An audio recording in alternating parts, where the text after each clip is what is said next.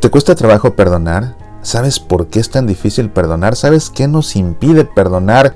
¿Te gustaría saber qué hacer para poder perdonar? Te invito a aprender sobre todo esto en mi conferencia ¿Por qué no puedo perdonar? que impartiré por internet a través de Zoom el próximo lunes 5 de octubre por la noche. ¿Por qué no puedo perdonar? Informes e inscripciones en el sitio semillasparalavida.org.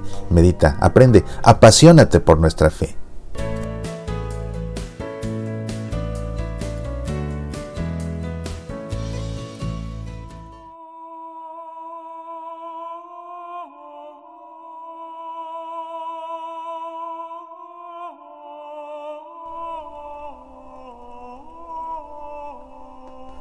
¿Hasta cuándo, Señor, me olvidarás siempre? ¿Hasta cuándo me ocultarás tu rostro? Han pasado días, semanas y meses viviendo afligido por la sombra constante de una pandemia que nos enferma, nos aísla, nos asusta y nos quita la vida.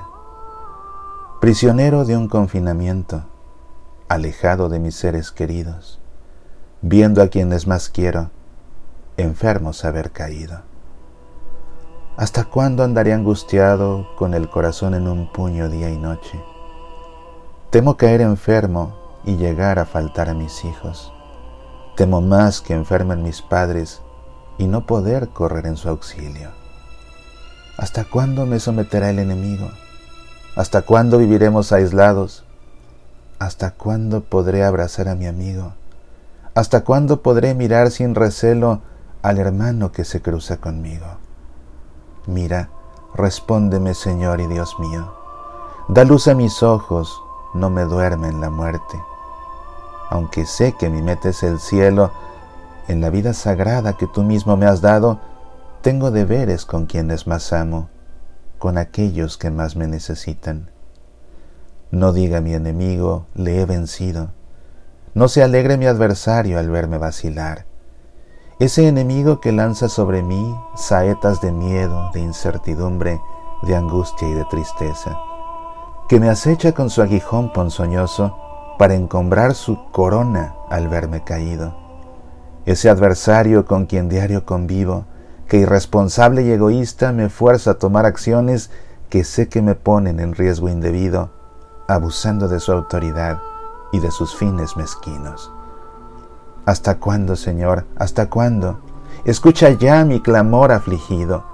Extiende tu diestra poderosa y aquieta la tormenta que sacude las aguas. Ordena ya con tu voz que descuaja los cedros del Líbano que esta enfermedad se aleje y no cause más daño.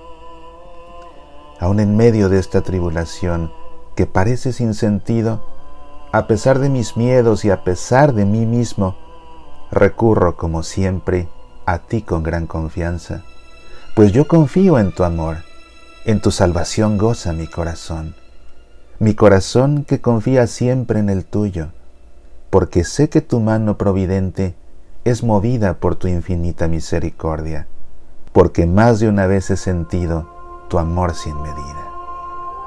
Dura es la prueba que estoy pasando, largos los días e interminables las semanas, mas sé que la permites en tu misterio infinito, por mi propio bien y el de todos mis hermanos.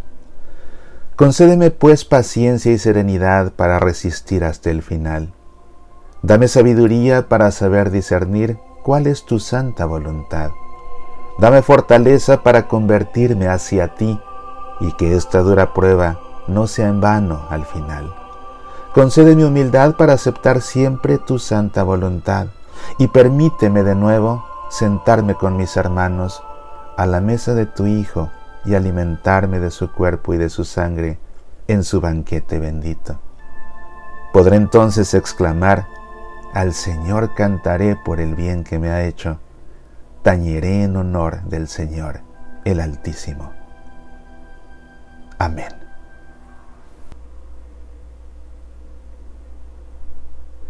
Esta lamentación, basada en el texto del Salmo 12, corresponde a mi columna Semillas de la Palabra que aparece en la edición de octubre de la revista Northwest Catholic, la revista oficial de la Arquidiócesis de Seattle.